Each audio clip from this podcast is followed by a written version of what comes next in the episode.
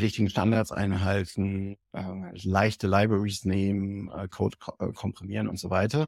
Weil das führt, und das ist das schöne Stichwort, was ein Product Owner auch tun kann, ähm, das führt zum einen zu einem geringeren Energiebedarf und damit äh, geringeren Emissionen, gut für die Umwelt.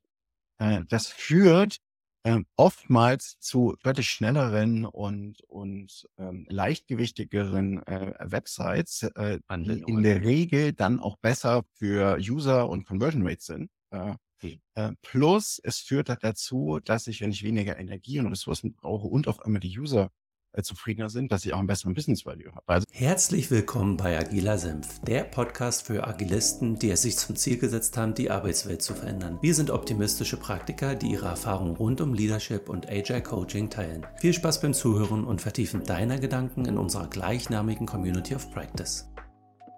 Guten Morgen, lieber Patrick, ich grüße dich nach Berlin. Hallo Dani, auf die andere Seite der Welt. Ich sage das so ketzerisch, weil für mich, wir haben eben schon geplauscht, ähm, in den Teil, der wohl noch Berlin ist, für mich gefühlt Brandenburg steckt, äh, weil ja schön Eiche um die Ransdorf, schön Eiche um der Ecke liegt, da wo ein Teil meiner Verwandtschaft lebt. Oder hast mich gerade aufgelegt? Noch Berlin. ja, und viele, die hier sind, denken so, was, das ist noch Berlin? Wow. Ich bin auch ganz, ich kriege das selber in meinen Kopf noch nicht rein. Kannst du dir vorstellen, wenn man in der nördlichen Hemisphäre geboren, aufgewachsen ist und mit der Kultur groß geworden ist, ähm, hat man jetzt so wie bei dir, man das im Hintergrund sieht, Schnee im Kopf und weiße Weihnachten. Hier haben wir jetzt gerade die ersten Sommertage, äh, so ein Sommergefühl. Hier geht's jetzt in die Weihnachtsferien und die feiern hier sozusagen Weihnachten am Strand. Das kannst du dir bestimmt auch nicht vorstellen, oder? Äh, nee, nee. Also das möchte ich auch hier am Strandbad Mögelsee, möchte ich das gerade nicht haben. Ja. Oder? Bei, bei 10, 10 Zentimeter Neuschnee. Aber das ist cool. Ja. Ähm, wir haben Patrick Hübscher vor uns sitzen, ähm, ein ehemaliger äh, Weggefährder, Unternehmer, Startup-Gründer, der dann mal einen Umweg in den, in den Konzern gemacht hat. Wir wollen uns heute über Agilität und Nachhaltigkeit austauschen, ähm, Möglichkeiten und Konsequenzen für Product Owner. Ähm, du hast ein paar sehr, sehr interessante Links geteilt, da werden wir schön eintauchen. Aber ich dachte mir, bevor wir auf dieses Expertenthema eingehen, tituliere dich jetzt mal als Experte, der du ja auch bist. Ähm, dachte ich mir, wir gehen erstmal in den Akt 1 und 2 ein. Ähm, wie kamst du dazu, dass du dich für die Kreislaufwirtschaft, was man im Englischen Circular Economy nennt, interessiert hast? Ähm, vielleicht fangen wir mal an, als wir uns kennengelernt haben, mit Skill Hero und deinem Startup. Ähm, was hat es damit auf sich und wie bist du Unternehmer geworden? So, ich gehe vielleicht noch, ein paar Schritte äh, weiter zurück weil gefühlt oszilliere ich immer so ein bisschen den, zwischen den Welten, äh, beziehungsweise bezeichne mich zufrieden als Generalist. Äh, ich habe zur Schulzeit ein paar Jahre programmiert und das hat super Spaß gemacht äh, und äh, wollte und will gleichzeitig gestalten und interessiere mich für die, für die Welt und was die Welt im Inneren zusammenhält. Habe dann Wirtschaftswissenschaften äh, studiert, habe gemerkt, ah, gibt noch viele andere Punkte, äh, die ich verstehen sollte, um äh, ja eine Idee davon zu haben, was die Welt zusammenhält. Habe dann Wissenschaftstheorie und Philosophie im Master studiert ähm, und wollte aber gerne einfach wieder praktisch äh, tätig sein. War dann äh, für knapp zwei Jahre bei äh, Avato Bertelsmann äh, im Konzern und ähm, habe dort gesehen, dass der Umgang mit der Digitalisierung nicht dem entspricht, wie ich, wie ich dachte, das könnte man tun und habe dann genau, was du gesagt hast, Skill Hero gegründet. Ähm, damals aus dem Impuls heraus, dass zum also einen ich gesehen habe, wie viel Geld äh, Unternehmen und Menschen für Weiterbildung im Bereich Soft Skill ausgeben. Äh, und es ist ja oft nicht damit getan, wenn ich zwei, drei Tage in einem Workshop sitze, wo thematisiert wird, wie ich vielleicht das Ver Verkaufsgespräche führen kann, Zeitmanagement machen kann, äh, Mitarbeiterführung gestalten kann, sondern äh, es geht ja dann darum, in den nächsten Tagen, Wochen und Monaten das umzusetzen. Und ähm, äh, zu der Zeit kamen so die Fitness-Tracker auf, Fitbit, Schrittzähler und so weiter und äh, die ja letztlich auch äh, beim Habit Change helfen. Und die Idee von Skill mhm. Hero war, äh, beide Sachen zusammenzubringen, um Menschen einfach dabei zu helfen, ihr Verhalten zu verändern. Mhm. Wenn du auf deine, äh, und wir gehen ja gleich auf den Wechsel, dann wieder stattfindenden Wechsel in die Konzernwelt ein. Was hast du so aus der äh, Zeit mitgenommen? Weil das sind gute fünf Jahre gewesen. Also es ist jetzt nicht wie ja. andere Startup-Gründer, die das mal ein Jahr oder zwei machen, so wie bei mir der Fall war. Ich glaube, ich habe drei Jahre durchgehalten, bei dir waren es knapp fünf. Das ist eine ganz schöne Zeit. Ähm, gutes Durchhaltevermögen. Was hast du da für dich mitgenommen? Was dann vielleicht auch später die Konzernkarriere vielleicht auch ein Stück weit erfolgreich beeinflusst hat?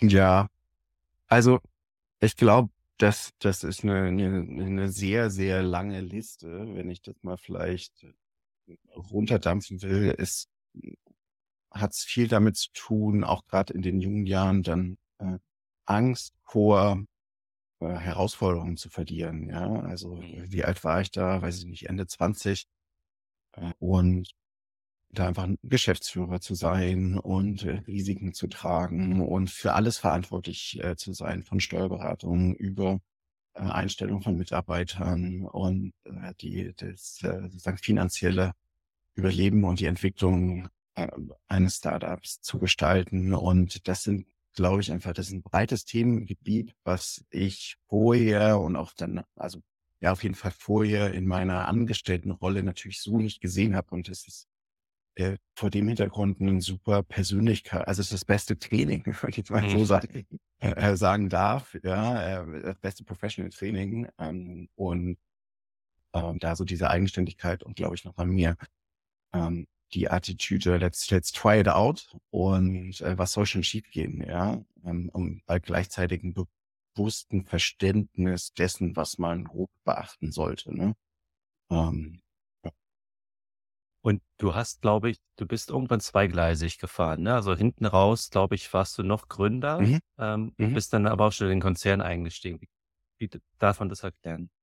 Ja, also es gab tatsächlich dazwischen noch ein, ein ein Übergangsgleis, sage ich mal so. Ja. Ähm, ich habe gegen Ende der, der Startup-Phase bei Skill Hero und schon auch unter Skill Hero den, äh, den Namen angefangen, Workshops zum Thema Digital Skills zu geben. Respektive waren das Coding-Workshops für Manager ähm, oder auch für Recruiter, weil zu dem Zeitpunkt viel über Digital Skills gesprochen wurde und gesagt habe, Mensch, das ist ja nicht damit getan, wenn ich äh, die Leute in einen Spam-Workshop äh, schicke. Ja, also Digital hat auch ein bisschen was mit Technik zu tun und viele reden damals über Ökosysteme und Schnittstellen, ohne selber mal äh, eine Schnittstelle gesehen zu haben und so ein bisschen äh, technisches Verständnis zu haben. Und gerade so dieses Unverständnis, warum manche IT-Dinge schwer zu schätzen sind, länger dauern.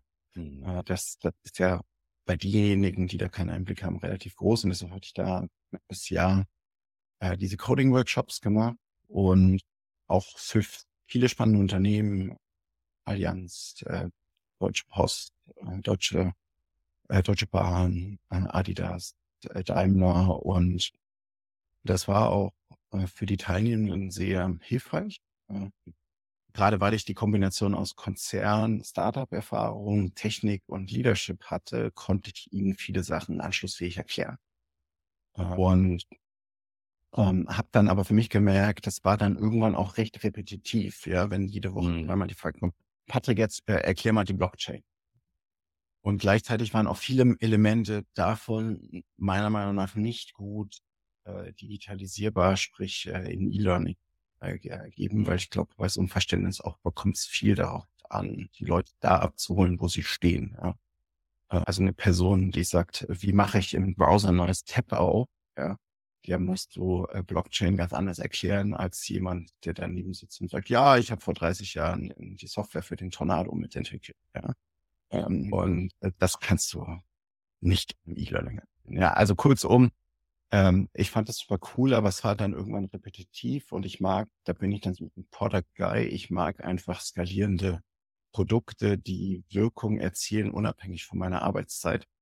Hm. Und hatte dann über einen ehemaligen Kunden den Kontakt zu Bosch Siemens Hausgeräte äh, bekommen, wo für meine Sicht Best of Both Worlds äh, stattfand. Die, äh, die BSH hat damals eine Digital Business Unit gebaut und die Governance dafür war sehr smart. Also für mich als jemand, der sowohl Konzern als auch Startup schon kannte, ähm, war die Struktur für mich super entscheidend, ja, weil nichts ist schlimmer, als wenn du sagst, ja, wir haben ein paar Unternehmer und Unternehmen, aber die müssen alle Policies genauso verfolgen und alle Entscheidungswege. Und das war dort halt nicht so, also sehr viel ähm, Freiheitsgrade ähm, in, im Doing und gleichzeitig natürlich die Chance mit Marken wie so Konsumermarken wie Bosch und Siemens zu arbeiten in einem Unternehmen, was 40 Produktionsstandorte weltweit hat und ein entsprechendes Vertriebsnetzwerk. Das ist dann, also das, diese Kombination aus äh, Startup-Struktur äh, auf den Rücken eines Giganten so gesehen. Mhm. Äh, das war super spannend für mich in dem Moment, wo ich auch sagte, naja, ich würde gerne wieder Produkte oder Services bauen, was Ziel dieser Digital Business Unit war. Und wofür steht Blow Movement? Was hat es damit auf sich? Entschuldige bitte die Kurzunterbrechung. Wir möchten dich in unsere gleichnamige Community of Practice einladen, die Agilisten einen sicheren Ort bietet, an dem sie Kontakte knüpfen, ihre Erfahrungen austauschen, spezifische Probleme lösen und mit und voneinander lernen können. Unsere Community findest du unter school.com slash agila-senf, Link in den Shownotes. Und nun geht es weiter in der Podcast. Vielen Dank fürs Zuhören. Ja, Blue Movement war ein eine Idee, die innerhalb der BSH, die holländische Vertriebsgesellschaft, ähm, ein Jahr bevor ich zur BSH kam, ähm, ähm, gestartet hat. Also es ist ein Service-Modell, wo äh, Kunden Hausgeräte mieten können, also Waschmaschinen, Trockner, Kaffeemaschinen. Ähm, kannst du ab ja, roundabout 19 Euro im Monat äh, mieten. Bei äh, Blue Movement ist es so, dass äh, wir dann die Geräte liefern, ähm, äh, installieren, wenn nötig. Wenn das Gerät kaputt geht, äh, wird es ausgetauscht äh, oder halt idealerweise vorher repariert. Und am Ende des Vertrages ähm, nimmt Blumofen das Gerät wieder zurück, bereitet es wieder auf und stellt es neuen Kunden zur Verfügung. Und die Grundidee dahinter ist, zum einen natürlich auf sich ändernde Kundenpräferenzen zu reagieren. Also wir sind, äh, einige von uns kennen noch die Napster-Zeiten und äh, das ganze Music Sharing, was dann überging, gerade so im Bereich Carsharing, äh, Jeremy Rifkin mit The Age of Access, also einen Zugang, wo nicht um Eigentum geht und aus äh, sozusagen aus diesem mentalen Ökosystem kam auch Blue Movement in Verbindung mit auch der relativ harten Betrachtung, äh, der ökonomischen Betrachtung mit der Annahme, dass in den nächsten Jahrzehnten einige Rohstoffe immer teurer werden, weil sie einfach knapp sind. Ähm, und wie können, kann ein Unternehmen wie die BSH in 20, 30, 40 Jahren noch ja, Waschmaschinen herstellen, beziehungsweise den Menschen dabei helfen, ihre Wäsche zu waschen. Und äh, der eine oder andere vielleicht das Stichwort des Urban Mining, dass ich halt gucke, welche Ressourcen sind eigentlich in sozusagen in der Nutzung der Menschen schon da und deshalb hier auch die Movement, dass wir sagen, wir haben als Hersteller unseren eigenen Asset Park, den wir Kunden zur Verfügung stellen, um, um ihr Problem zu lösen. Aber nach ein paar Jahren haben wir auch die Möglichkeit, äh, die Geräte oder Komponenten und Materialien wieder dem Produktionsprozess zuzuführen, um daraus neue ähm, äh, Produkte zu herzustellen. So und das äh, ist im Wesentlichen äh, die Idee von Blue Movement gewesen oder ist sie weiterhin. Danke. Und bevor wir in die Kreislaufwirtschaft abtauchen, ich glaube, da hast du uns ja. eben schon eine, eine gute Stellvorlage geliefert. Äh, wir beide mögen das ja in Geschäftsmodellen zu denken. Ähm, erklär uns doch mal die zwei äh, unterschiedlichen Ansätze ähm, zwischen dem Verkauf, den einmaligen Verkauf einer Waschmaschine und ja. dem Verleihgeschäft von Waschmaschinen. Was ist lukrativer? Über was für Margen reden wir hier? Was für unterschiedliche Gesch Vertriebswege. Nehmen wir es mal für uns ja. auseinander, so als kleines Beispiel. Ja. Also ich fange mal mit einem, mit einer Essenz an. Also wir sprechen hier ja gerade im vorweihnachtlichen Dezember und äh, wenn ich als Kaufmann beispielsweise sage, oh Mist, äh, ich, ich brauche noch einen Schub, um meine Jahresziele zu erreichen, ja, dann ähm, und dann sehe ich mal das normale Verkaufsmodell mit dem Mietmodell, hm, wenn ich beide gegenüber äh, stelle, sehe ich, Mensch, ich könnte jetzt, also, keine Ahnung, uns fehlen beispielsweise 10.000 Euro, ja, äh, Job zu dem erwarteten Umsätzen, die wir bis zum Jahresende sehen. Mhm. Wenn ich jetzt äh, sage, ich verkaufe Kühlschränke, äh, und wir nehmen jetzt einfach mal der, der Einfachheit halber an, ein Kühlschrank kostet 1000 Euro, äh, viel günstigere, es gibt auch viel teurere. Mhm. Dann weiß ich, äh, okay, ich muss on top zehn Kühlschränke extra verkaufen und dann habe ich das drin. Wenn ich aber sehe, ein Kühlschrank kostet meinetwegen in der äh, Vermietung äh, 20 Euro im Monat, ähm, dann weiß ich, oh Mist, ja, also ich brauche noch mal äh, 500 Mietverträge, äh, um äh, auf die extra 10.000 Euro äh, bis zum Jahresende zu kommen. So. Und äh, das blendet natürlich aus, dass ich die 500 Verträge, die ich dann jetzt im Dezember akquiriere, die habe ich halt dann auch im Januar, im Februar, im März, April und so weiter und so fort. Ähm, und bei dem Verkauf muss ich ja im Januar, Februar und so weiter immer wieder neu anfangen, immer wieder den neuen Anlauf äh, machen. So. Und äh, wenn ich jetzt trotzdem wieder zurückgehe auf die kaufmännische Betrachtung, schauen wir eine, ähm, eine Gewinn- und Verlustrechnung äh, an oder eine reine Umsatzbetrachtung für den Monat, ist der Instinkt gerade bei, bei Menschen, die das Vermietmodell nicht kennen, die gucken dann drauf und denken, Mensch, ihr macht ja viel weniger Umsatz oder ich brauche ja viel mehr Kraft, um auf das gleiche Umsatzniveau zu kommen. Ähm, aber das, das Volumen quasi in 90 Grad kippt und sich in die Zukunft gestaltet äh, über die Vertragslaufzeit, das ist erstmal erklärungsbedürftig und du, ähm, gerade wenn du dann ähm, beide Geschäfte miteinander vergleichen willst, ähm, musst du das halt wissen, weil sonst vergleichst du Äpfel mit Birnen. Also die KPIs mhm. sind ganz anders. Und um da auf den anderen Aspekt deiner Frage einzugehen, ähm, äh, das, wo, also Stichwort Profitabilität, ja, wie rechnet sich das?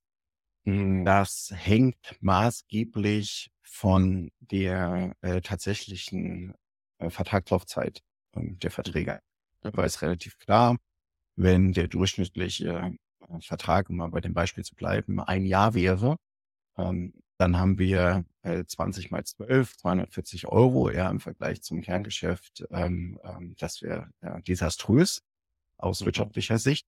Äh, wenn aber äh, tatsächlich der durchschnittliche, äh, die durchschnittliche Vertragslaufzeit zehn Jahre wäre, dann wären wir bei 12.000. Mhm.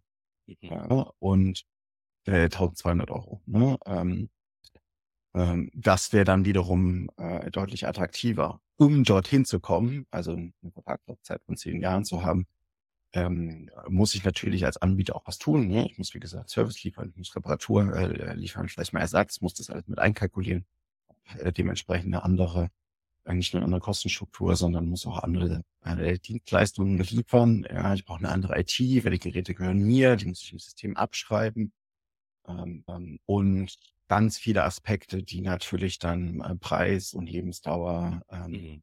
äh, beeinflussen. Und zu guter Letzt auch nochmal die, muss man sich auch mal die Frage stellen, welches Produkt eignet sich denn tatsächlich ähm, dafür? Also das, da, da, das ist eine äh, Episode für sich. Ich bin gerade dabei, mal jeden Tag 15 Minuten aufzuschreiben äh, zu solchen Themen, um meine mein implizites Wissen da explizit äh, zu machen und, und äh, ja zu teilen.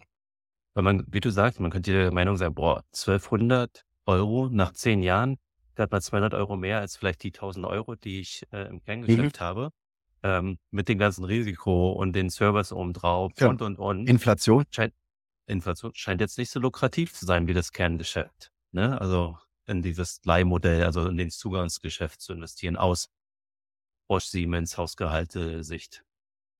Ja, also die, die, die dahinterliegende Frage ist natürlich wie so oft auch eine Frage des Kundenzugangs. Ne? Also ja. du kannst, ähm, wenn du sagst, also wenn du nur für einen Moment darauf einhast zu sagen, wenn wir das richtig gut machen äh, und äh, einen guten Service liefern, warum soll eine Kundin, ein Kunde jemals wieder zu einem anderen Anbieter äh, wechseln? Weil nach äh, zehn Jahren äh, wenn die Person aus welchen Gründen auch sagt, ja, jetzt wäre mal wieder ein neues Gerät äh, fällig oder notwendig und die super happy ist, äh, dann kann ich ja sagen, ja, Monatsbeitrag läuft weiter, wir stellen ein neues Gerät äh, mhm. hin. Das heißt, ich habe die Möglichkeit, Kunden bis äh, ja ans, an ihr Lebensende zu binden ähm, und den Markt für normales Sales-Modell äh, drastisch zu äh, reduzieren. Ja, und ähm, äh, so, das ist natürlich the bigger picture,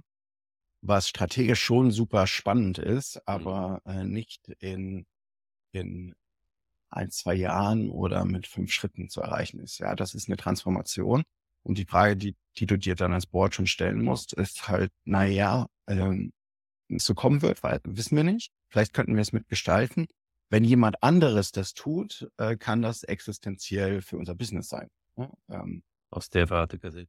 Denkst du, dass plus, das irgendwann plus, kippt? Vielleicht so als Vorhersage. Denkst du, dass das kippt äh, vom einen zum anderen Modell oder denkst du, dass das einfach beide haben Berechtigung und äh, das Leihmodell wird eher was Kleineres nebenbei sein, aber das Kerngeschäft nie ersetzen?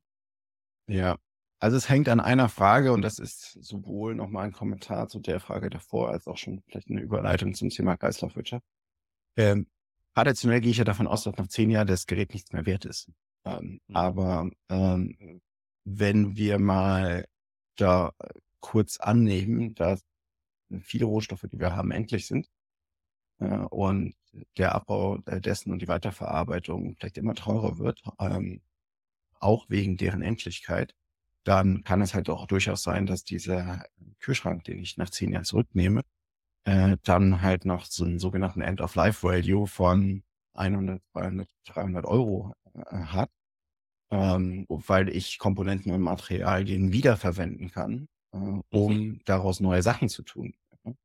Ähm, und ähm, ist, also ob die, die makroökonomischen Rahmenbedingungen dann so sein werden, we don't know. Ja, äh, also Regulierung geht natürlich klar in diese Richtung, gerade in, innerhalb der EU. Ähm, und äh, sie muss auch in die Richtung gehen, weil wir leben auf einem Planeten mit endlichen Ressourcen und können halt nicht äh, einfach weiter dem Boden entnehmen und wenn wir es genutzt haben, wegschmeißen und dann wieder mhm. neu buddeln. Ja, also das, das funktioniert halt nicht noch ein paar hundert Jahre.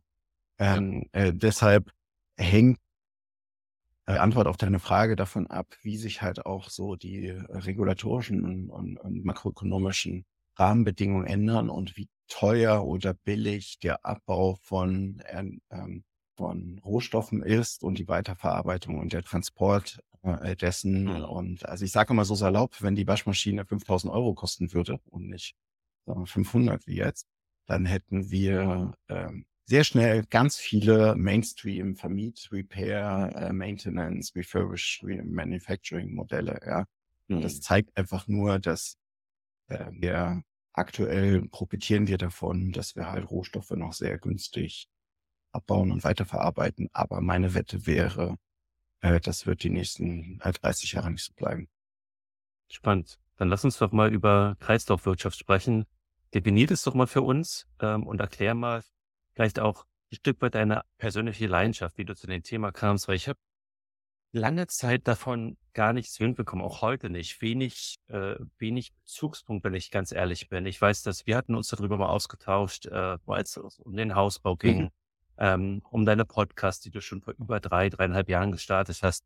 Wenn mal hier und da mal auf LinkedIn habe ich Posts von dir gesehen oder wenn wir uns dann mal getroffen haben, über das Thema gesprochen, weil es bei mir ist selber noch gar nicht so aktuell und vielleicht geht es anderen auch so. Vielleicht kannst du das mal für uns definieren und deine, deinen Bezug sozusagen noch ein Stück weit tiefer legen.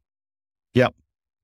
Also beim Thema Kreislaufwirtschaft geht es im Kern um die Betrachtung der Materialien, die wir mhm. äh, verwenden äh, bei den Produkten und Services, die wir bauen.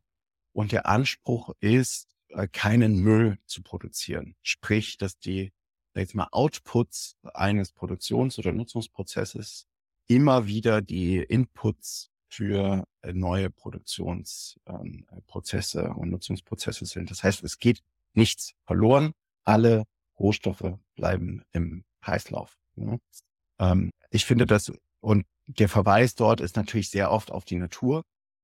Ähm, und wenn du halt äh, beispielsweise dir einen Wald äh, zwischen schönen Eiche und Ransdorf vorstellst und äh, dort fällt ein Baum um und er stirbt vermeintlich ab, äh, dann fangen natürlich, ähm, äh, fangen natürlich einzelne äh, Bakterien, Würmer an, den Baum zu zersetzen. Dann kommt ein Vogel und äh, äh, isst vielleicht einen Wurm auf, äh, wo quasi in dem Wurm ja ein Teil des Baumes äh, steckt. Ja, dann ähm, äh, gibt es vielleicht einen anderen Vogel, der wiederum diesen Vogel äh, äh, frisst, wo wiederum ein Teil des Baumes dr äh, drin ist. Dann verstirbt auch dieser zweite Vogel, wird vielleicht von einem äh, von einem Fuchs äh, aufgegessen. Also du hast, du hast, und auch der Fuchs stirbt irgendwann, äh, zersetzt sich wieder, ähm, ähm, scheidet auch Sachen aus, worauf äh, äh, dann wieder vielleicht von einem anderen Baum Samen fallen. Und, und du hast einen immerwährenden Kreislauf, wo nicht verschenkt vergoldet wird. Ja, in der Natur gibt's ja so gesehen keine, keine Müllhalde. Und äh, das ist eigentlich der Anspruch der äh, Kreislaufwirtschaft. Und wie kam ich dazu? Also relativ konkret tatsächlich ähm, erst in meiner Zeit äh, bei Bosch Siemens Hausgeräte mit Blue Movement. Grundsätzlich schon auch vorher. Ich hatte ja eingangs gesagt, ich habe Wirtschaftswissenschaften studiert äh, und danach noch Wissenschaftstheorie der Sozialwissenschaften, wo du halt auch, oder in Verbindung mit Moralphilosophie, wo du halt natürlich auch äh, schaust, was sind eigentlich Stärken und Schwächen von, vom Bruttoinlandsprodukt. Die ähm, schaust du nicht mehr Spieltheorie an, sondern auch die Annahmen äh, der Spieltheorie in Verbindung dann halt auch mit moralphilosophischen Fragen. Also Adam Smith äh, im Original zu lesen, Karl Marx im Original zu lesen. Und es ist einfach spannend, wie selbst liberale Vordenker wie ein John Block oder ein David Jung ähm, auf deren Basis dann ja Märkte und Liberalismus-Ideen äh, beschrieben wurden, wie wenn du die im Original liest, oder insbesondere in Adam Smith, wie ähm, wie sie eigentlich viel mehr Moralphilosophen sind und an Themen wie Gerechtigkeit und Gleichheit denken ähm, und äh, dem Markt sehr viele Einschränkungen auferlegen. Ja, ähm, so Eigentum damals in der Zeit, wo Amerika entdeckt wurde, war es eine Frage, ja, unter welchen Rahmenbedingungen kannst du eigentlich sagen, spann hier einen Zaun auf und das ist mein Land, ja, und mhm. dann John Locke halt verschiedene Kriterien entwickelt und dann geht es auch darum, anderen nichts wegzunehmen, anderen so viel übrig zu lassen, wie sie zum Leben äh, brauchen. Und auch bei Adam Smith äh, findest du super viel. Also sozusagen der, der, ich sag mal, intellektuelle Unterbau für die Kreislaufwirtschaft, den, ähm, den habe ich zum Glück während des Studiums auch schon mitbekommen. Das hat natürlich super mir resoniert. Sehr spannend. Ähm, und ist mir so noch gar nicht bewusst geworden, aber man kann sagen, das Konzept Müll ist vom Menschen erfunden, weil, wie du sagst, in der Natur Absolut. haben wir das nicht. Plus Müll ist ja eine Zuschreibung, eine mentale Zuschreibung oder eine, eine soziale Konstruktion von uns. Ja? Äh, also das äh, sieht man mindestens dann, meine, das wirst du vielleicht auch früher noch kennen oder ich kenne es zumindest aus meiner, meiner Kindheit, ne? äh, Sperrmüllabholtage. Oder ich weiß noch selber, wo ich geguckt, also wo ich geschaut habe, wann, äh, wann ist Sperrmüll, weil dann bin ich selber auch durch die Straßen gezogen und habe ah Mensch, hier ein gutes Regal oder ein kleiner Tisch oder so für das Zimmer, ja. Also nur weil andere glauben, sie brauchen es nicht mehr und es als Müll deklarieren, heißt es ja nicht, äh, dass es äh, Wert verloren hat. Es ist ja immer eine Frage der Perspektive. Wert für wen und Müll für wen? Spannender Punkt. Da musste ich gerade an den Unternehmer Gary Vaynerchuk denken und seine, mhm. ja, hier und da gucke ich mir den noch an und der hat so wie nennt er das, Trash Talk, wo er so auf die Trödelmärkte geht. Und wie du sagst, ne, einer will das für einen 10 Cent oder einen Euro loswerden und manchmal findet er halt Gegenstände, die, wo er ganz genau den Preis von ja. eBay oder was auch immer von Plattformen bei 50, 100 oder sogar manchmal Sammlerstücke, die viel größer sind ja. äh, im Wert, ähm, als der Verkäufer sich dessen bewusst ist. Ne? Ja, ähm, absolut. Ja, spannender Punkt. Und Konzept Müll äh, wollen wir auch in der Agilität vermeiden. Ähm, was hat aus deiner Sicht, weil ich hatte es ja eingangs angesprochen, das war ja auch, als wir uns das Thema ausgemacht haben, ich fand es total spannend, auch jetzt, wo du Richtung Green Product Owner, Nachhaltigkeit und Agilität und Waste ist ja da ein ganz großes Thema, ne? dass wir ja. versuchen, im Fluss des Prozesses oder der, der Abläufe auch in der Agilität, ich glaube aus dem Lean Manufacturing kommt, Lean Startup hat genau. das so ein bisschen aufgegriffen, ähm, den Bereich, wo wir beide herkommen, wie kriegt man die beiden Konzepte Agilität und Kreislaufwirtschaft zusammen? Oder wie, wie, wie verbindest du die?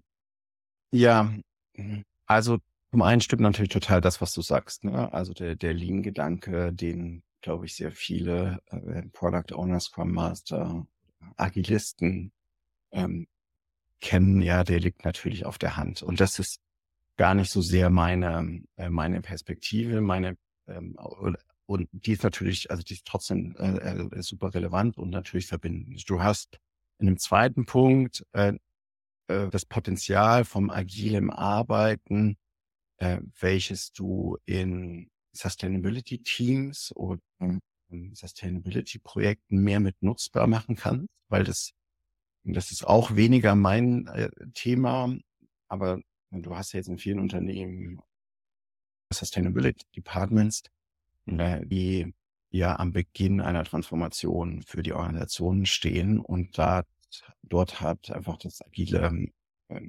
Methodenset äh, kann super viel Hilfe schaffen. Ja.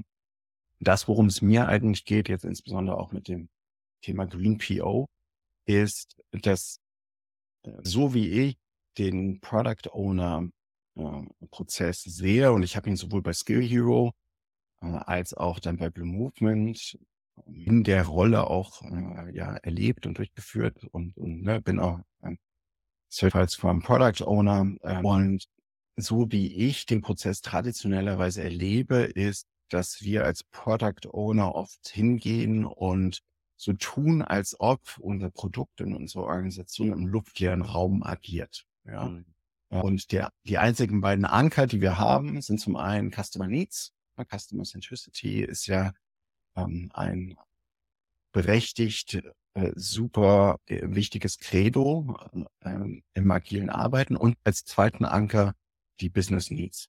Ja, so. Und äh, gleichzeitig, zurückkommt auf das, was wir vorher gesagt haben, äh, blenden wir aus, dass wir äh, Teil einer, äh, einer Natur sind, eines Planeten und auch das mit endlichen Ressourcen zu tun haben.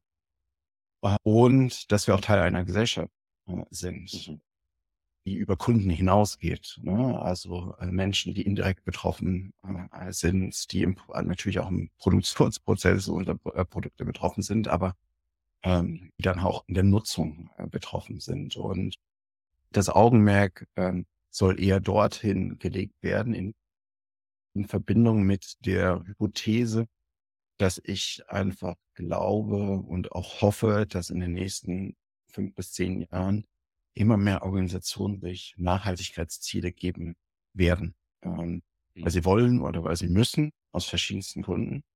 Und ähm, Nachhaltigkeit heißt halt, ne, wir wollen zum Beispiel unseren Ressourcenverbrauch ähm, verringern, wir wollen unseren Wasserverbrauch verringern. Ne? Das Thema Carbon ist, ist, glaube ich, mittlerweile schon weitläufig bekannt. Ja, auch das wollen wir verringern. Wir wollen so gesehen mit weniger ähm, Footprint äh, weiterhin unseren guten Service produzieren.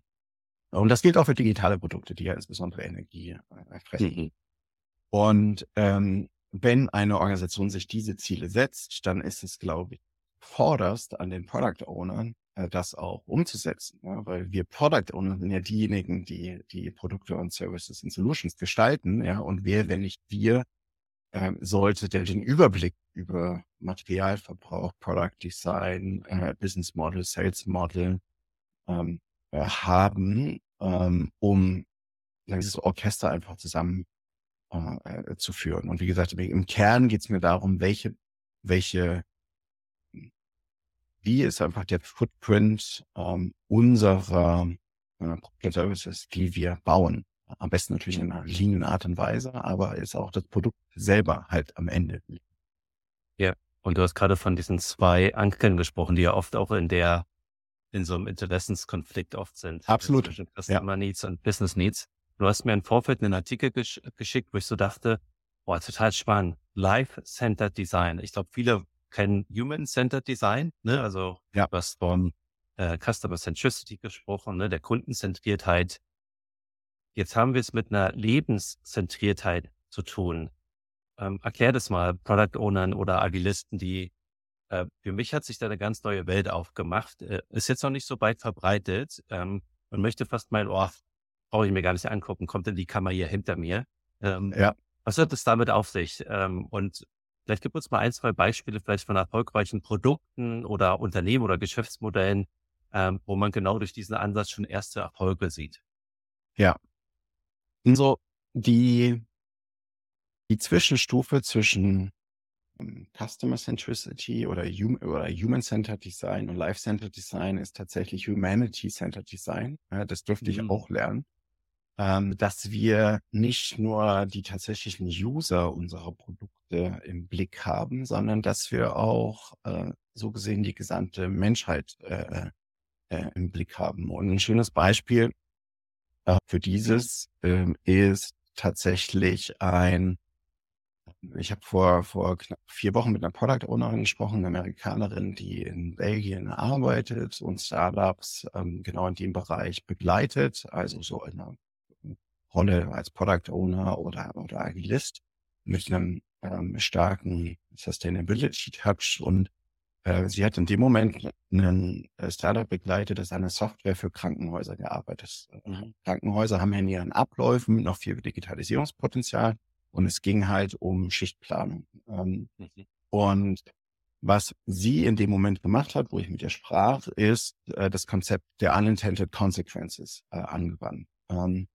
äh, was heißt das? Sie haben halt einfach, also die, die, die erste, erste Level des Benefits der Software soll natürlich sein, die Schichtplanung effizienter zu gestalten. Ähm, und da sind an und für sich natürlich auch die Versprechen, dass es auch für die Mitarbeitenden und die Patienten ähm, besser äh, für so. Und ähm, ja, du hast weniger Wechselzeiten, du hast äh, weniger Stress, weil einfach besser, besser die Ressourcen, die du hast, genutzt wird. So. Und was sie jetzt gemacht haben mit Unintended Consequences, ist was, was, glaube ich, sich viele von uns vorstellen können, dass es ja durchaus vorstellbar wäre, dass in dem Moment, wo auf einmal die Schichtplanung effizienter wird, man das nicht nutzt für beispielsweise Erholungszeiten für die Mitarbeitenden oder Weiterbildung oder Job Rotation oder was auch immer es ist, sondern dass man sagt, hey, cool, wir sind effizienter.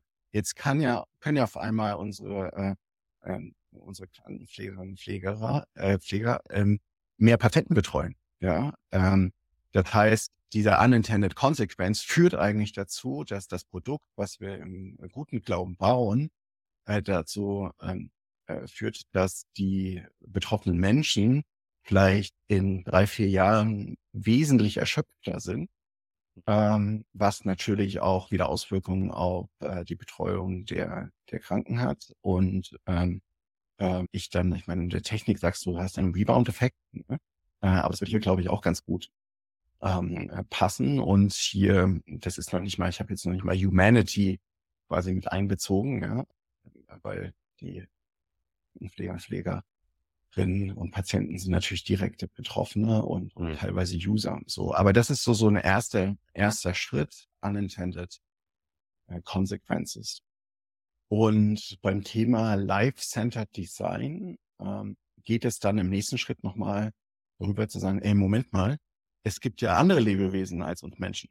Und die sind oft auch betroffen von ähm, Dingen, die wir tun, Produkten, die wir bauen, Services, die wir äh, kreieren.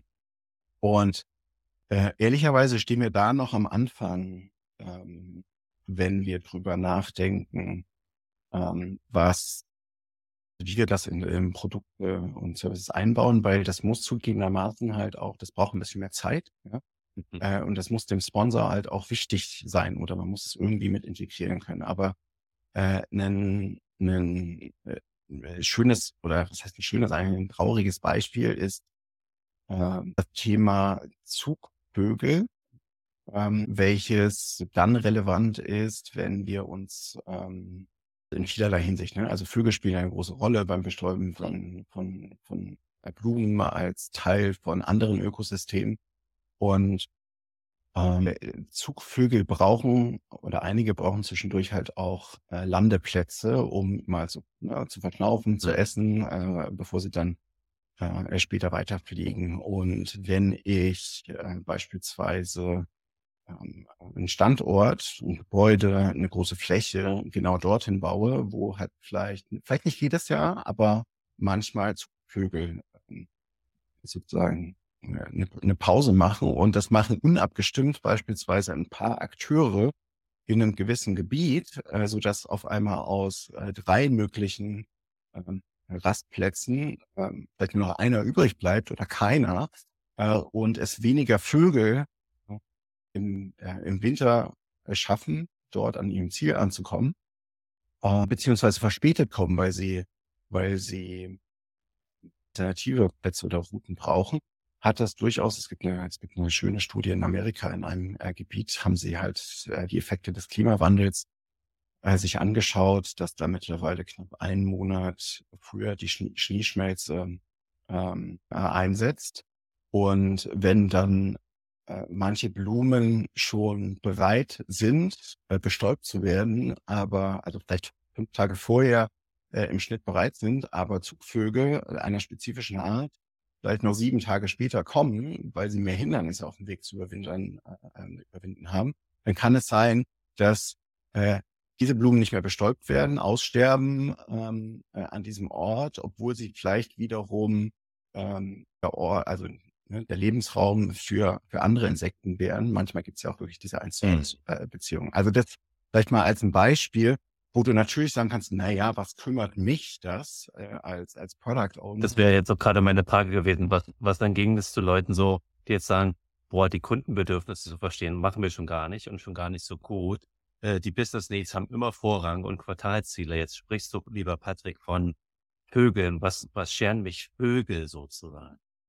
Ja, ähm, also die Frage ist, äh, äh, nachvollziehbar. Ich meine, die Antwort ähm, äh, ist relativ einfach. Beginnt damit, wenn du den, wenn du den Mund aufmachst und äh, die äh, Luft atmest, äh, die wir brauchen, äh, wenn du äh, über das Thema Ernährung äh, nachdenkst. Also die Dienstleistungen, die uns die Natur zur Verfügung stehen, die gehen ja in die äh, Billiarden. Ja? Äh, mhm. Und äh, unsere Wirtschaft ist darauf, also unsere Wertschöpfung, unser Leben ist darauf angewiesen. Wir sind Teil der Natur, ja. Also wir, wir äh, setzen voraus, also selbst, äh, selbst wenn du sagst, ja, ich, ich esse tierisch, ja, äh, auch diese äh, Tiere müssen irgendwie, ähm, die brauchen Nahrungsmittel, äh, die müssen wiederum irgendwo wachsen und also, na ja, äh, ganz klar, nicht immer ist ähm, bei Life Center Design der Effekt der negative Effekt dessen, was ich tue, auf mich äh, direkt spürbar. Und genau das ist ja das Problem. Genau deshalb haben wir halt Regulierung und auch zu Recht haben wir Regulierung. Ähm, die, ich sag mal, die Opportunity, also jetzt aus Product oder aus Organisationssicht ist für mich halt trotzdem drei Gründe daran zu arbeiten. Ja. Das erste ist äh, sozusagen der normative und sagen, naja, äh, je nachdem, welchen Anspruch ich, ich habe als Unternehmer, als Unternehmerin, ähm, will ich dazu beitragen, dass die Welt in, in 100 Jahren auch irgendwie für Menschen noch äh, belebt, äh, belebbar ist. Der zweite ist der regulatorische, der immer mehr kommt ne, und man sich als Unternehmen oder als, als PO dann fragt, will ich lieber ahead sein und mich mit Themen schon mal auseinandersetzen ähm, oder will ich dann hinterherlaufen? Ja, die Pionierrolle hat ja auch Vorteile oder mindestens die Path-Follower-Rolle. Ähm, und die dritte ist dann halt natürlich auch Competition, weil ähm, gerade die ersten beiden Gedanken haben halt auch andere Unternehmen. Äh, äh, und wir sehen ja schon, dass immer mehr äh, Unternehmen sich auf den Weg begeben und an einzelnen Stellen arbeiten, was dann auch, selbst wenn mir die ersten beiden Themen nicht wichtig sind, äh, mich in einen Wettbewerbsdruck äh, setzt. Das heißt, um wettbewerbsfähig zu bleiben, äh, sollte ich mich damit auseinandersetzen. Zum Abschluss Vielleicht nochmal über das Toolkit ähm, der UN, Responsible Technology oder Responsible Tech Playbook sprechen. Das fand ich auch einen, äh, interessant. Ich habe mir das jetzt nicht in der, im Detail durchgelesen, aber einfach nur die, die Überschrift plus die ersten Paragraphen, wo ich so dachte, total spannend. Du kennst ja meinen Hinter Hintergrund mit Silicon Valley. Und jetzt sehen wir mittlerweile, was das für einen Schaden auch uns Menschen macht, Social Media, wie sich Menschen mittlerweile Social Media abwehren, wie ja. jetzt Netzwerke entstehen, wo man halt keine Like-Funktion mehr hat, weil man merkt, Mensch, Social Media ist schlimmer als einen Jugendlichen eine kostenlose Schachtel Zigaretten jeden Tag zur Verfügung mhm. zu stellen. Ne? Und so langsam merken wir, was das mit der Psyche und mit der mentalen Gesundheit von uns Menschen ausmacht. Und als ich in Silicon Valley war, hat mich oft gestört in dieser Blase, da hat einer über fünf bis zehn Jahre gedacht. Da ging es immer nur mhm. über die, um die Hockeystick-Kurven, um den Börsengang, selber reich zu werden. Aber diese Konsequenzen, die wir jetzt so spüren, zehn, 15 Jahre ja. danach, Ne? Ähm, Redefreiheit ist vielleicht ein anderes Thema, ne? wo man die letzten Jahre gemerkt haben, hey, wie frei sind denn diese Plattformen eigentlich? Man kann ja von Präsident oder ehemaligen Präsi Präsident Trump halten, was man will, aber hat man das Recht, den von der Plattform zu nehmen? äh, wenn Mhm. er seine eigene Meinung äußert. Also wo kommen wir denn dahin? Ne, wenn man sagt, Mhm. hey, auf dem Marktplatz äh, hat man ja auch die Chance zu reden. Mhm. Klar, in dem Mhm. öffentlichen Mhm. Diskurs und nie, an, nie andere angreifend, aber solange das gewährleistet ist, darf ich ja meine Meinung sagen. Also all diese Dinge sind ja für mich Vorzeichen gewesen, wie verantwortungsvoll gehen eigentlich diese Unternehmen gerade im Silicon Valley mit dieser wirklich wichtigen Rolle um. Ähm, und meine Erfahrung war damals bis heute sehr schlecht. Ne? Und wenn ich Mhm. ähm, zu deinen Antworten eben jetzt noch vielleicht die, den Megatrend KI mit reinbringe. Ne? Wenn man Ja. jetzt sagt, wir Menschen gingen ja bis vielleicht von einem Jahr und viele gehen ja bis heute noch davon aus, wir sind die Superior Race, ne? uns kann man Ja, nichts anhaben. Ähm, wissen wir beide, nee, dem ist nicht so. Äh, Und lassen Ja. wir noch drei bis fünf Jahre warten, äh, wird dann eine andere, wirklich große Kraft kommen, die schlauer sein wird als wir und keine Ahnung, wo das hinführt. Ne? Äh, Und Ja. dann wollen wir auch fair behandelt werden, wenn jetzt Ja. die Kette der Evolution weitergeht. Ähm, Ja. Was hat es damit auf sich, diese verantwortungsvolle Technologie? Ähm, Ja, also ich glaube, es, und das merke ich insbesondere auch in Gesprächen mit Product Ownern, es hat zum einen natürlich diese Wertedimension, ja, die für uns im Unternehmenskontext ein Stück weit neu ist, auch wenn jede. Organisation so Werte äh, hat und Unternehmenswerte ähm, und einige Organisationen machen das ja richtig gut. Auf der gleichzeitig würde ich sagen, in vielen Organisationen ist es relativ liebig und und äh, er sitzt jetzt nicht besonders tief. Ne?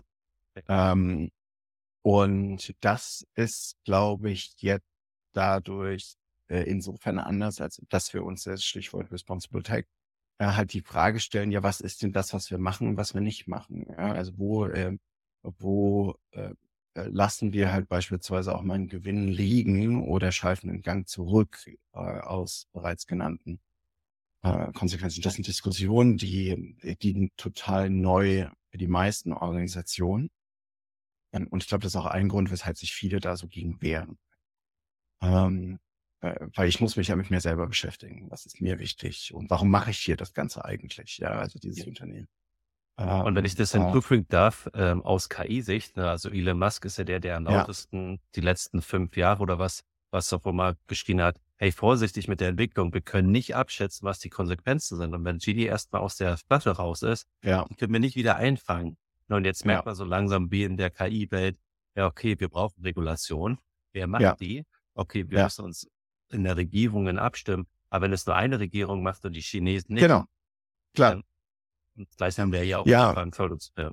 Ja, also das ist halt, ähm, äh, ich meine, diese, diese Abwesenheit eines global, ähm, global agierender äh, Institution, die insofern respektiert wird, als dass sie zumindest von, von 80 Prozent der Staaten, von den wichtigsten, ähm, anerkannt wird. Also das haben wir ja, äh, haben wir ja so nicht mehr, wie wir das halt vielleicht vor ähm, 15 Jahren ähm, mit den äh, UN-Institutionen hatten ähm, äh, aus diversen Gründen. Und ich habe tatsächlich keine Antwort auf, ähm, äh, auf die Frage. Ne? Also ich stehe da, bewundere das Problem, äh, sehe es genauso wie du. Ja? Braucht äh, an der Stelle Regulierung, ähm, die aber nicht nützt, wenn nicht die großen Player äh, gemeinsam in eine Richtung äh, gehen. Und äh, das ist, äh, ich lese gerade ein, ein Buch vom, vom Club of Rome, das spielt ist vor neun Jahren geschrieben, das spielt das KI-Thema in, in der Aktualität natürlich noch keine Rolle.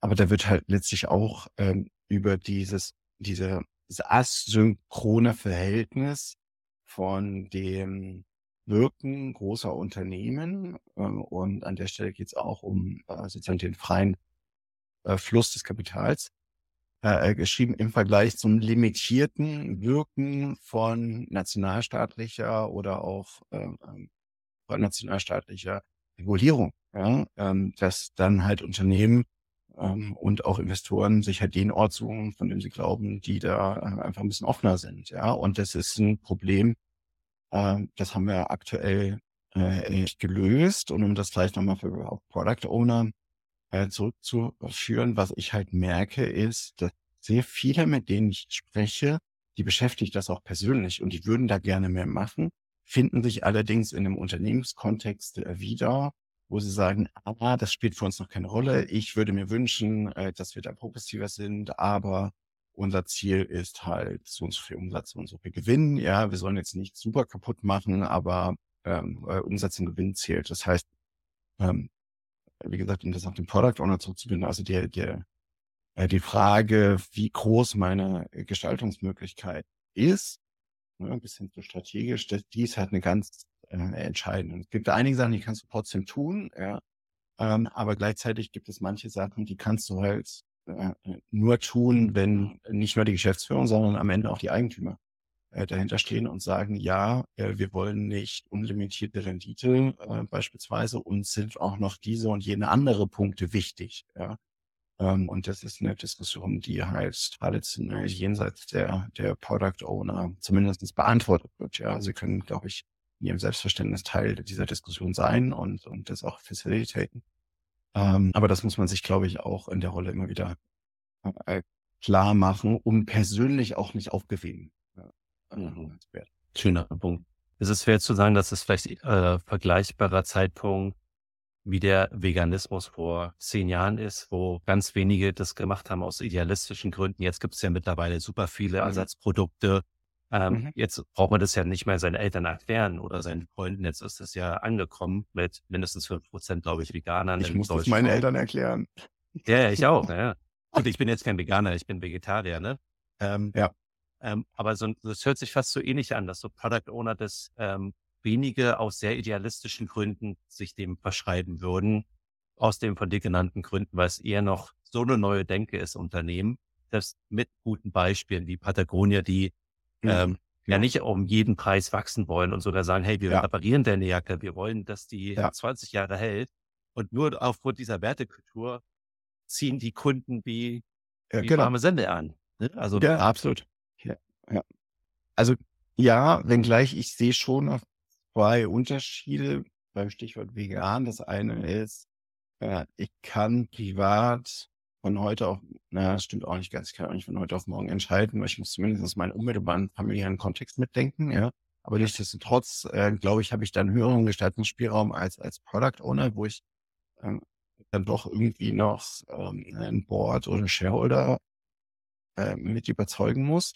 Und das zweite ist Konsequenzen meines Handelns. Also klar, als äh, Veganerin oder Veganer ähm, bin ich mir ja sehr bewusst über äh, das Thema ähm, tierische Ernährung, die, die, äh, äh der Wasserverbrauch, der Nahrungsmittelverbrauch und so. Ähm, äh, gleichzeitig macht es in meinem Kopf schon nochmal einen Unterschied, äh, wenn ich dann äh, sage, ich bin ein Product Owner von einem Produkt, was gut tut oder schädigt. Da habe ich das Gefühl, da bin ich nochmal mehr Teil der, also da bin ich nicht nur Konsument, sondern ich bin so mindestens Prosument, ja, also dass ich halt mit äh, mitgestalte äh, in der Product Owner Rolle und da ein Stück weit halt auch nochmal eine Verantwortung.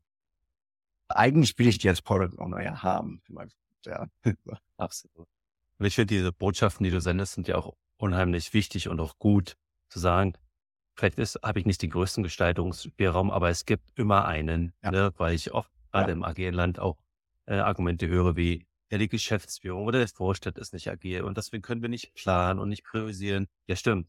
Du kannst aber trotzdem den Backlog gut managen und priorisieren. Du kannst trotzdem viele Dinge in deinem Kosmos anwenden. Du kannst auch meetingfreie Tage einführen. Du kannst den Kalender blocken. Nur weil es die Organisation noch nicht macht, kannst du es mit deinem Team machen. Und ich glaube, viele unterschätzen ähm, die Macht dieser kleinen Schritte, wenn die aus so einem Team kommen, wenn man sagt, nee, wir haben uns darauf verständigt in unserem Manifest, wir machen jetzt meetingfreie Mittwoche, weil wir gemerkt haben, uns fehlt die Zeit zum eigentlichen Arbeiten. Wir wollen nicht ja. nur im Meeting stecken. Ne? Und Absolut. diese Botschaft irgendwo zu sagen, ey, mit dem Team kann man am Mittwochs keine Meetings machen, unterschätzen viele. Und ich glaube, das hat solche Botschaften ja auch, wenn es jetzt ein Product Owner mal wieder diese Botschaften in Strategiediskussionen mit einbringt äh, und für diese für diesen Standpunkt steht, da geht was. Ja. Das dauert. Ja, aber da geht ja, was. Ja, absolut. Und mir liegt noch, du hast noch Beispiele gefragt, mir liegt gerade in dem Feld nochmal das Thema Green IT oder, oder Carbon Emission of our digital products halt äh, auf der Zunge, weil ähm, ich, ich schaue mir gerade verschiedene Scoring-Tools äh, an und es ist echt äh, äh, etwas, was, also was, was heißt es? Ich würde im Wesentlichen die, ähm, die Dateigrößen und die Effizienz ist, äh, das Thema Caching äh, in meiner Website, in meinem digitalen Produkt ähm, äh, deutlich zu verbessern. Also äh, ne, äh, über Bildergrößen wissen wir, glaube ich, viel schon Bescheid. Das richtige Dateiformat, vielleicht halt auch eher auf Illustrationen gehen und damit Vektorgrafiken arbeiten, die deutlich kleiner sind, ähm, ähm, richtigen Standards einhalten, äh, leichte Libraries nehmen, äh, Code ko äh, komprimieren und so weiter. Das führt, und das ist das Schöne, Stichwort, was ein Product Owner auch tun kann, ähm, das führt zum einen zu einem geringeren Energiebedarf und damit äh, geringeren Emissionen, gut für die Umwelt. Äh, das führt ähm, oftmals zu deutlich schnelleren und, und ähm, leichtgewichtigeren äh, Websites, äh, die in der Regel dann auch besser für User und Conversion Rates sind. Äh, äh, plus es führt dazu, dass ich, wenn ich weniger Energie und Ressourcen brauche und auf einmal die User äh, zufriedener sind, dass ich auch einen besseren Business Value habe. Also das ist oft so, ähm, sehe ich gerade tatsächlich als einen Einstieg für jemand, der sagt, na ja, aber in meinem Umfeld ist, ist Green kein Thema. Ähm, ich glaube, das Thema effiziente, ähm, effizientes digitales Produkt kann kann da ein super Einstieg sein, weil ähm, ich da Potenzial habe, sowohl Kunden, Unternehmen als auch den Planeten. Hm. Und ich erinnere mich da gerade an, gut, äh, Elon Musk ist mittlerweile eine Koryphäe, glaube ich, und jeder, viele wünschen sich, bleibe gesund wie bei Elon und mach noch ganz viele Dinge, weil es der 21 die Botschaft mit Tesla gesendet hat, hey, äh, wenn man Bitcoins Energieverbrauch nimmt, wäre das so die siebtgrößte Ökonomie mhm. dieser Welt. Ja. Äh, und er würde gerne grünere Ansätze sehen, äh, ja. weil dann auch der Grund, warum Ethereum auf das 2.0 Modell umgestiegen ist. Aber das sind alles Beispiele, das sind jetzt ja. mal ganz große Beispiele, das ist aber was wir für einen Einfluss haben. Oder er hat Tesla ja damals mit der Vision und der Mission gegründet, den Großen so ein bisschen in den Hintern zu treten, weil sonst würden wir heute, glaube ich, noch auf Elektrofahrzeuge warten. Mhm. Ne? Also all solche Impulse sind, glaube ich, extremst wichtig. Ähm, und ich gucke gerade mit Blick auf die Zeit, ähm, wo können Leute, die jetzt Lust haben, mehr zu erfahren, äh, mit dir in den Austausch kommen? In welche Richtung würdest du gerne unsere Zuschauer, Zuschauerinnen ähm, schicken?